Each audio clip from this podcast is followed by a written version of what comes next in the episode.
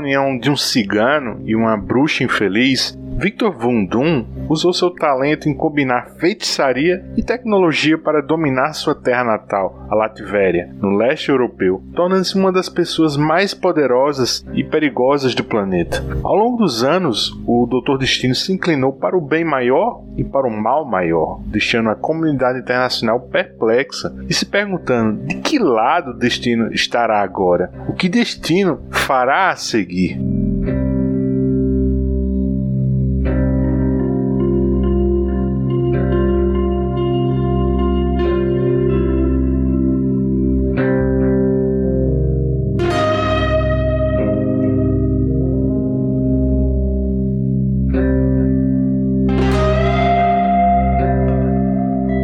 Péssimo hábito de sempre torcer para o Doutor Destino. Na minha cabeça, ele tá para o Quarteto Fantástico que o Doutor Smith é para a família Robinson em Perdidos no Espaço. Sabe aquele encosto, né? Aquele tiozão distante que você tem e vez ou outra aparece para porrinhar o seu entorno. Victor Von Doom faz bem esse tipo. Eu sou o Luigi e esses serão escapistas um pouquinho diferente. Vamos chamá-lo de escapistas à capela, um espaço mais enxuto para a gente conversar um pouco sobre o que eu ando lendo, assistindo, qualquer coisa aleatória que não cabe no nosso tradicional podcast de mesa redonda. Nesse programa de estreia, vamos falar um pouco sobre uma revistinha do Doutor Destino, que me encantou por ser justamente algo pouco ortodoxo no trato com o personagem, o infame Homem de Ferro, de Brian Bendis e Alex Maliv. Na segunda parte desse podcast eu vou comentar rapidamente sobre uma adaptação em quadrinhos dos gêmeos Gabriel Bá e Fábio Moon para um conto em prosa do Neil Gaiman, que eu adoro, é o Como Falar com Garotas em Festas, e saiu recentemente pela Quadrinhos na Companhia.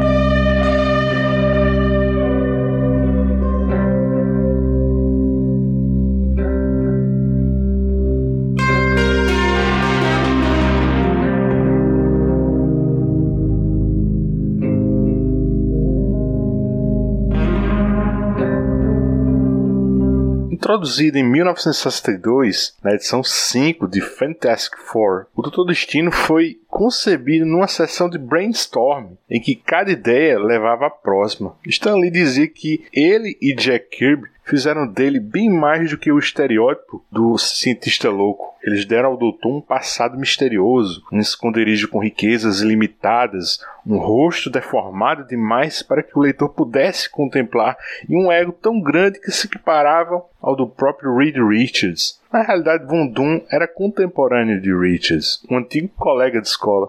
A opinião de Kirby, por outro lado, era menos otimista. Destino era um, um paranoico ele pensava que era feio e queria que o mundo todo fosse como ele. Era a raposa cujo rabo foi cortado. Ele estava tentando fazer isso ao mundo inteiro, de modo que, quando todos tivessem seus rabos cortados, ele se tornaria a raposa mais bela. Para Kib, isso era ridículo, porque paranoicos são pessoas loucas que nunca encontram o seu caminho. Inclusive, a cicatriz dele não passava de um corte no rosto dificilmente notado e facilmente disfarçável. Apesar disso, de acordo com o artista, né, o Victor a vê como um defeito insuportável, intolerável, uma falha em seu visual que, de outro modo, seria perfeito. O fato é que a Casa das Ideias tem sido lar de numerosas entidades malignas e amorais, porém Independentemente do grau de poder que tenham, nenhuma pode desafiar o status do Doutor Destino como vilão arquetípico da Marvel.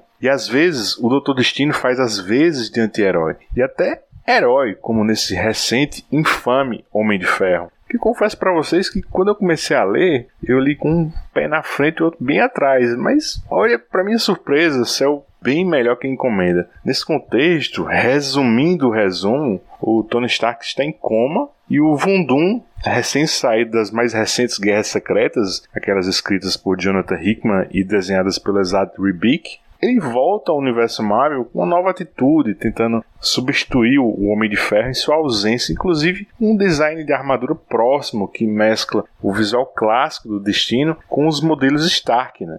Essa abordagem durou apenas 12 edições, só que no Brasil entre 2017 e 2018, na mensal do Homem de Ferro da Panini, entre os números 12 e 23. Na matemática de encadernados, acho que equivale a dois encadernados. E seria uma boa pedida vê-los compilados. O divertido dessa fase do, do, do Destino, como infame Homem de Ferro, é que a revista explora não apenas a lacuna deixada por Tony Stark, mas por Reed Richards, cujo paradeiro era incerto nesse momento, né? Também decorrência daquelas guerras secretas, né? Então é comum vermos aparições de Johnny Storm e Ben Grimm como remanescentes do extinto Quarteto Fantástico e até mesmo o análogo maléfico de Reed Richards do universo Ultimate. Na verdade, Pensando bem, embora o título estampe na sua capa alcunha Homem de Ferro, as idas e vindas do passado ao presente em flashbacks, as interações entre o casting dos antigos moradores do edifício Baxter fazem dessa empreitada uma revista postiça assim do Quarteto Fantástico. E olha que revista, viu? Porque o diálogo assim entre o Coisa e o Tocha Humana na pizzaria é o meu favorito de Infame Homem de Ferro. Aquela camaradagem sacana de sempre né, com o Ben quebrando o gelo e logo sacaneando o Johnny, né, sobre o romance passageiro que ele teve, né, com a Medusa nos Inumanos, né? Nessa época o Tocha fazia parte dos Inumanos, né, e a Medusa estava separada do Raio Negro. Aí ele disse para o Ben que a relação tinha acabado e o Ben diz que lamenta e meio que dá corda, né? Ah, muito cabelo para aguentar, né? Aí o Johnny, ah, sério? Aquilo tava por toda parte. Falei para ela que apostava que o motivo do ex dela, o Raio negro não falar esse tempo todo era porque tinha uma bola de cabelo presa na garganta. Esse diálogo é bem longo e dinâmico, né? Naquela pegada que é a principal assinatura estilística do Bendis, né? De bate e volta no mesmo quadro, com vários balões sobrepostos, né? Na verdade, eu acho até brega, né? Depois que você já leu tanto do autor em Demolidor, Alias, Vingadores, enfim. Mas ainda assim, eu prefiro isso aos grids tradicionais, assim, de nove quadros. Mas aí vendo vendo em retrospecto, assim, olhando para a trajetória do Bendis na Marvel, né? Curioso, né? Imaginar que ele passou 17 anos, assim, perambulando entre títulos clássicos, né? Resgatando do ostracismo personagens esquecidos, mas nunca cuidou, assim, dos roteiros de uma mensal do Quarteto Fantástico. Menos tendo, é bom lembrar, né? Ótimos insights, né? Com o Reed nos Vingadores Illuminati, ou até escalando, né? O Coisa, tanto na sua gestão dos novos Vingadores, quanto nos Guardiões da Galáxia, né? Aí voltando ao infame Homem de Ferro, assim, antes dessa revista, ou melhor dizendo, antes desse estado vegetativo do Tony Stark, né? O Bendis já havia escrito anteriormente 14 números à frente do legítimo Homem de Ferro, né? Primeiro com a arte do David Marques e do meio para o final com o nosso Mike Deodato, né? E desde essa fase inicial, o Victor Vundum já fazia parte de um casting da revista, né? E olhando atentamente agora para os desenhos do Marques, né, o Doutor Destino com a face antes desfigurada, né, e agora restaurada, né, ele não usa mais aquela sua armadura clássica, né, na verdade ele sempre está trajando um elegante assim terno cinza, né, com colete verde, né, e o detalhe é que eu queria chegar ele tem um rosto daquele ator francês, né? Aquele Vincent Cassel, né? Que era casado com a atriz italiana Monica Bellucci, né? Esse detalhe fica mais marcante quando o, o Deodato ele assume um lápis, sabe? E, e, e, o Alex Maliv, em Infame, assim, ele segue desenhando o personagem com esse mesmo visual, né? E outro detalhe, assim, que eu queria falar sobre a arte, agora especificamente do Alex Maliv, que é um dos maiores e, e mais recorrentes colaboradores do Bendis, né? É que nessa revista, esse artista búlgaro, né? Ele acaba sendo prestigiado também com uma grande colaboração, né? Que é do colorista Matt Hollingsworth, né? Eu acho que a paleta dessa revista sugere um casamento perfeito entre as possibilidades de cores digitais e assim algo mais arcaico, né? Assim, colocações e tons mais clássicos, né? Isso fica muito marcado na interação de três personagens, né? O Victor ele tá sempre assim no espectro verde, né? A Cynthia Von Doom no vermelho e o Doutor Estranho no azul, né? E aproveitando que eu citei o Doutor Estranho, as cores do Rollins Wolf, né? Viram uma salada quando o Alex Maliv ele decide homenagear aqueles quadros psicodélicos, né, que o, o Steve Ditko, né, ele costumava fazer, né, para ilustrar essa passagem. Eu vou até disponibilizar essa splash page no post desse programa. Assim, é um, um delírio visual, né, assim, com o Stephen e o Victor, né, eles sentados um de frente para o outro, meditando assim, em meio àquelas espirais, né, e redemoinhos multicoloridos. Cara, é lindo.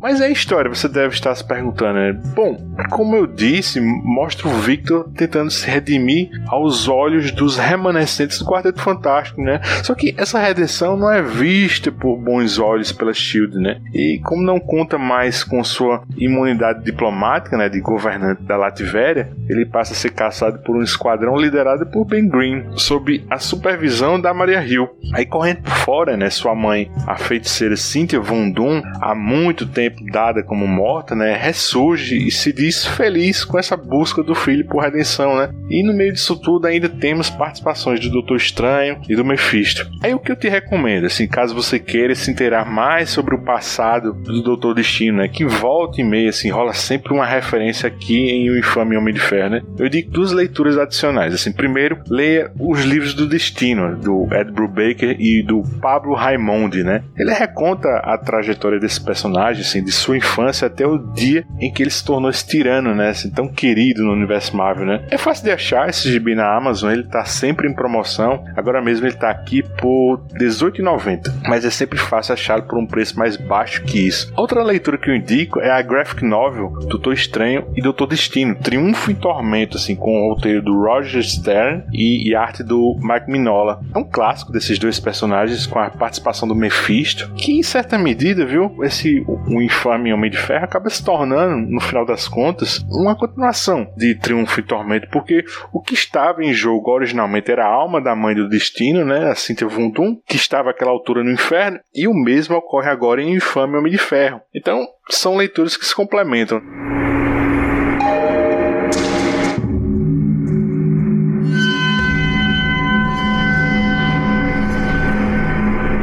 Não era possível dizer qual a idade dela. Isso era uma dessas coisas que eu começava a odiar nas garotas. Quando crianças, somos apenas meninos e meninas e o tempo passa na mesma velocidade para todos. Então um dia a gente tropeça e as meninas saem correndo na nossa frente, em direção ao futuro. Elas sabem tudo sobre qualquer coisa e ficam menstruadas, têm peitos, usam maquiagem e só Deus sabe o que mais, porque eu é que não sabia. Diagramas de biologia biologia não substituíam o que era ser de verdade jovens adultos. As garotas da nossa idade já eram. Vic e eu não, eu começava a suspeitar que, mesmo quando precisasse fazer a barba todos os dias, ainda estaria em desvantagem. Um spoiler, meu caro, a gente nunca vai superar essa desvantagem. Esse é um recordatório do personagem Anne, localizado na página 10 da história em quadrinhos Como Falar com Garotas em Festas, um gibizinho publicado em 2017 pela Quadrinhos na Companhia, em que os gêmeos brasileiros Fábio Moon e Gabriel Bar adaptam um conto delicioso de Neil Gaiman. Ele saiu dentro da coletânea Coisas Frágeis, publicado pela editora Conrad, em 2010. A época do lançamento do livro O Oceano no Fim do Caminho, como campanha de marketing, a editora Intrínseca distribuiu esse conto gratuitamente como e-book para o Amazon Kindle. E aí, e aí, antes de entrar no ar, eu estava até procurando, porque eu tenho essa versão digital, mas ela sumiu. Assim, geralmente você vê essas versões com preços bem simbólicos, né? Um real, dois reais, mas sumiu. Como é curtinho, talvez seja fácil encontrar encontrá-lo na íntegra no Google. Mas do que o, o Gaiman trata nessa história? Ele propõe encarar de forma bem leve e divertida o complexo universo feminino na ótica de um adolescente tímido, com a clássica dificuldade de se comunicar com garotas da sua idade. Na realidade, pouco importa a experiência do indivíduo, né? Decifrar os códigos de uma mulher corresponde à tarefa das mais difíceis de obter êxito. E, e o melhor que o Anne, né, o narrador protagonista, descobre que pode fazer é, é apenas parar e ouvi-las. O enredo tem lugar na Londres dos anos 70 e, e além do nosso time do Anne, tem como coadjuvante seu amigo Vic, que é o completo oposto do narrador. O Rick é extrovertido, boa pinta, galanteador, e, e ao serem convidados para a festa de uma amiga de intercâmbio, eles erram a vizinhança e chegam numa festa repleta de belas garotas, né? E, e eles ainda não sabem disso, e talvez nem depois, já que a história é contada 30 anos no futuro, com Anne tentando relembrar e entender o que aconteceu nesse dia. Mas a gente tá de fora, nós, os leitores, a gente percebe que eles, na verdade, estão diante de fadas, né? Antropomórficas de estrelas ou sobreviventes de civilizações perdidas como a Atlântida. Aí assim que os dois entram na festa, o Vicky se engraça logo com Stella, a, a loirinha que abre a porta. Anne fica por conta, né?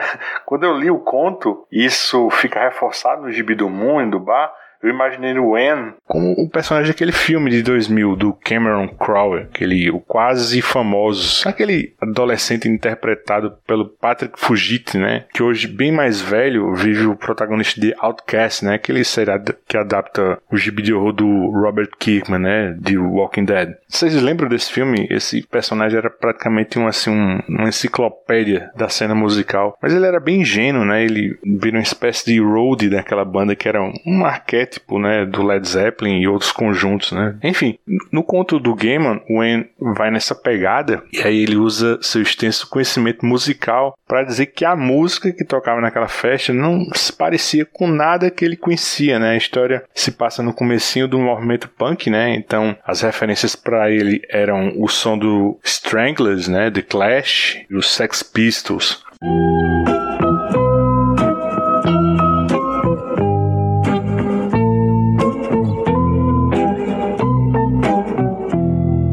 Ser aqui que eu começo a embolar tudo, porque deu vontade de falar desses gibis justo porque eu assisti ao filme que também adapta essa historinha e acabou de entrar no catálogo da Netflix. Mas assim, enquanto o gibi do Moon e o Ba vai numa pegada bem honesta, né, com o conto, daquele jeito que transpõe exatamente assim o cenário que você monta quando lê a prosa, o, o filme do John Cameron Mitchell, né, um, um diretor com poucos trabalhos por trás da câmera, vendo aqui no IMDb, seu material está mais associado à televisão e mais como um ator, né? Não como diretor. Por sinal, ele fez o Wendy Warhol em vinil, né? Da HBO, né? Aquela série extinta. Bom, aí como eu dizia, enquanto a gente tem um gibi de 60 páginas, bem fiel a um conto de apenas 13 páginas, o filme pega esse plot e transforma essa referência sutil sobre o movimento punk em algo, vamos dizer assim, muito exagerado, pesado, já que exclui completamente essa atmosfera leve, né? Quase solar, né? Tanto do original quanto do quadrinho. E o pior de tudo, a mensagem do Gaiman também se perde, né? E se perde por muito, né? Já que o filme tem uma hora e 42 minutos de tempo de tela, né? A tal festa que o Vic e o Anne, e nessa versão mais um terceiro amigo, acontece depois de uma noitada em um clube de punk rock, né? Todo o visual das pessoas na festa lembram, sabe, aqueles desfiles de moda experimental, né? Aquelas roupas que ninguém jamais usaria em hipótese alguma, né? É, é bem estranho, assim. Os personagens estão bem descaracterizados, né? E o Wayne não parece tímido.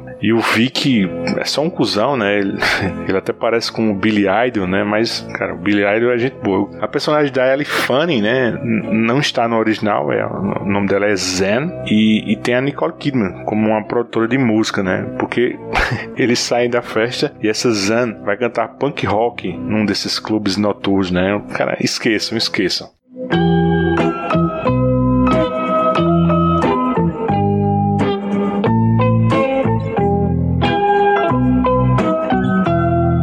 Voltando ao gibi ao conto, tudo faz, porque esses sim são excelentes, o Anne fica entregue à própria sorte na festa, né? E aí o, o Gaiman, que é ótimo em criar uma atmosfera sarcástica, né? Uma, uma ironia bem dosada, faz o Anne transitar, ora como um personagem ingênuo, assim, com o intuito, assim, de ressaltar o retrato da mulher abandonada, né? Ora ele finge não compreendê-la para dimensionar um caráter quase, eu diria assim, frívolo do sexo oposto oposto, né? E essa ironia, ela fica ainda melhor pontuada porque acaba frisando assim o espírito errático, né, daquelas garotas. Algumas tão velhas quanto o próprio tempo, né, mas visualmente jovens, né? E é algo que vai ao encontro desse raciocínio do próprio Wen, né, no comecinho do programa, né, de que a mulher sempre amadurece primeiro que o homem, né? E leva também à conclusão que eu antecipei ainda agora, de que a melhor comunicação com uma mulher talvez seja a audição sincera do que o outro tem a dizer, né? Aí, para fechar esse raciocínio, né, duas coisas. A primeira, minha parte favorita é quando a terceira garota que o En conversa na festa, né, Triolé, ela diz ser um, um poema, né, um padrão, ou uma raça inteira cujo mundo foi engolido pelo mar, né? Ou seja, ela é a manifestação cultural e artística do que a Atlântida é para todos nós, né? Resumindo, a Triolé é literalmente arte, né? E aí ela fecha dizendo: Existem lugares onde somos bem-vindas e lugares onde somos consideradas uma erva daninha ou uma doença, algo que deve ser posto em quarentena e eliminado imediatamente. Mas onde é que termina o contágio e começa a arte?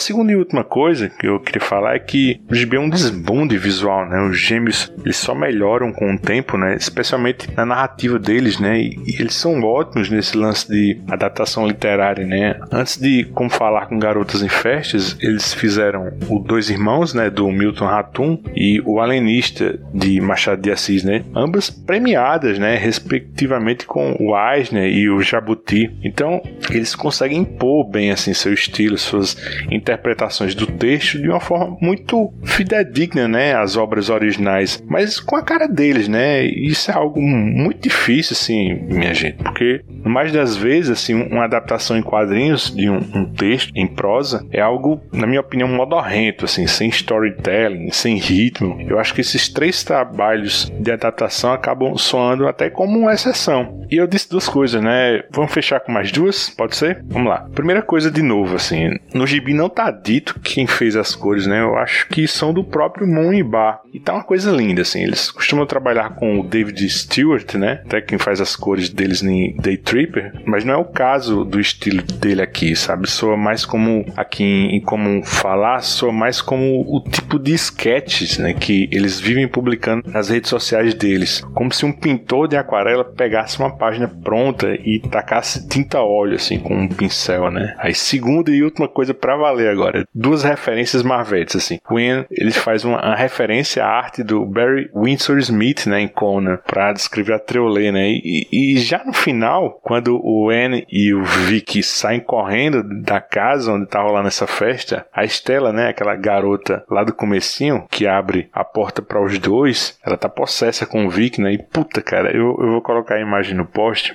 mas só pode ser a Fênix Negra ali, sabe? E, e a fala do Ian descrevendo essa imagem entrega tudo, né? Assim, mesmo na hora da morte, eu me lembrarei do que vi. Você não gostaria de deixar um universo bravo. Eu aposto que um universo bravo te encararia com olhos como aqueles.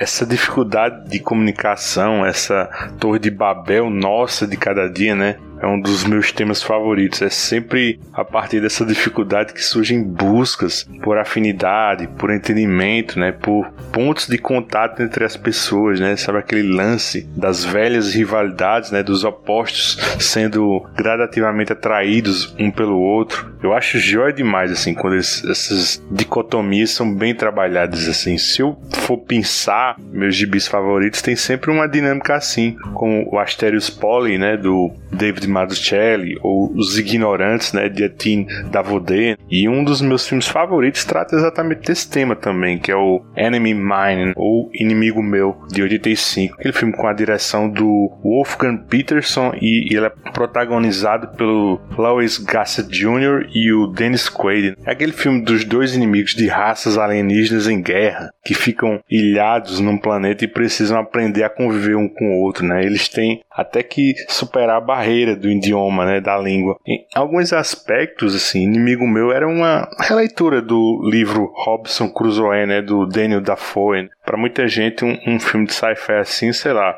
pode até soar como datado, né, por conta dos efeitos visuais, mas eu acho que nem é o caso aqui, viu? Acho que o principal mesmo é sempre a interação dos dois personagens, né? O Willis David, do Quaid, e o Jeriba Shigan, do Gossett Jr., né, que é apelidado de Jerry. É um barato esse filme, assim. O primeiro é um humano, né? E o segundo é um alienígena, né? Reptiliano bípede, da raça Drake. Bom, mas o que eu queria falar mesmo era um pouquinho sobre o Jojo Rabbit, né? que é também uma historinha sobre pessoas que se detestam, né? Mutuamente. Em algum momento aprendem uma ou duas mil coisas sobre o outro, né? E mudam completamente sua visão de mundo pregressa. Né? Tem a direção do Taika Waititi, de O que Fazemos nas Sombras, Thor Ragnarok. Bem mais recentemente ele fez a voz do droid IG-11, dirigiu o último episódio da primeira temporada de Mandaloriana. Na verdade, o Taika sempre atua de alguma forma né, nas suas produções. E aqui em Jojo, ele é o próprio Adolf Hitler, mas não o Hitler Hitler, sabe? Ele nada mais nada menos que é o amigo imaginário desse Johannes Betzler, né? Ou Jojo Betzler. É um menininho de 10 anos que tem o Hitler como seu maior ídolo. Esse filme faz uma sátira à propaganda nazista, né, ao efeito que ela deveria surtir nas crianças, né, na juventude hitlerista, né. Se você viu o trailer, imagina que esse filme é 100% zoeira, eu te digo que ele é bem menos engraçado do que essa prévia vende. Assim, na verdade, da metade para o final, o filme se transforma incrivelmente assim num belo drama de guerra.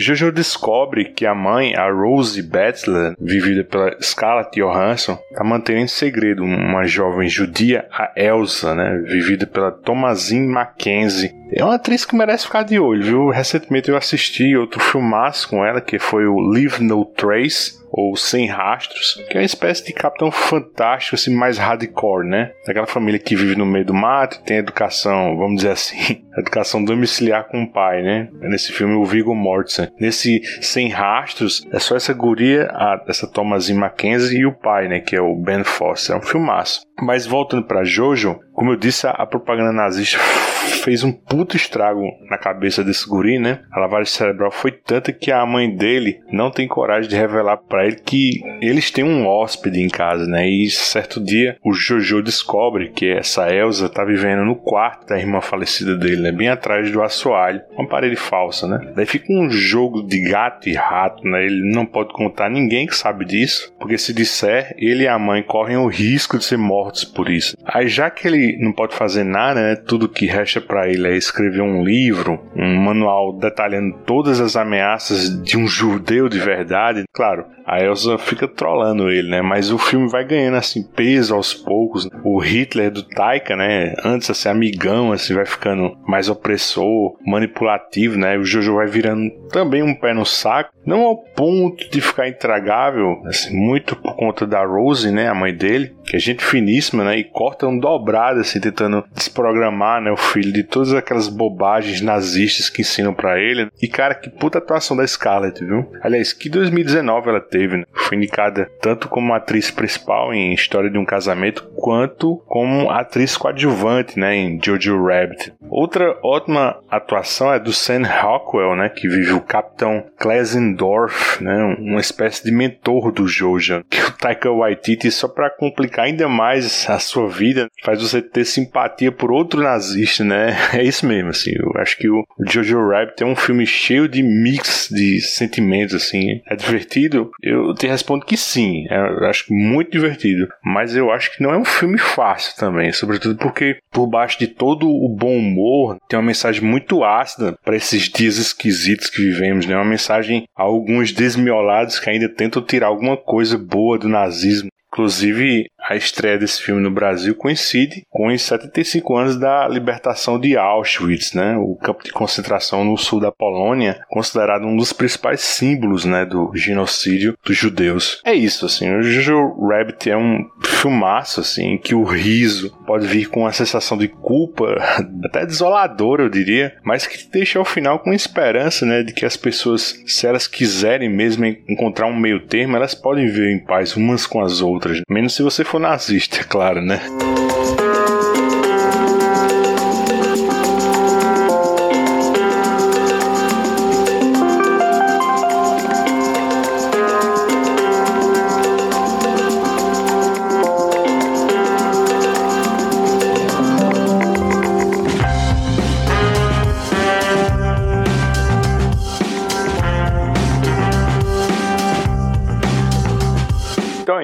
Ficando por aqui, mas não se esqueça, o Escapistas tradicional de bate-papo já está no seu agregador favorito, com séries como Sandman Anotado, o Justiceiro Max Gartienes, o Miracle Man, Authority, Wolverine Essencial e muito mais. Se você quiser registrar sua opinião sobre qualquer podcast da família Escapistas, é só dar seu pitaco no Twitter, arroba os escapistas. E se você gostou do que ouviu, divulga nossos podcasts para mais pessoas na sua rede social, faz seu comentário, dá uma estrelinha pra gente no iTunes ou no Spotify. Isso acaba nos dando mais visibilidade na podosfera. Outro jeito de dar uma mãozinha pra gente é comprando teu gibi, livro, Blu-ray ou qualquer coisa através dos nossos links afiliados da Amazon. Um abração, pessoal, e até o próximo, Os Escapistas.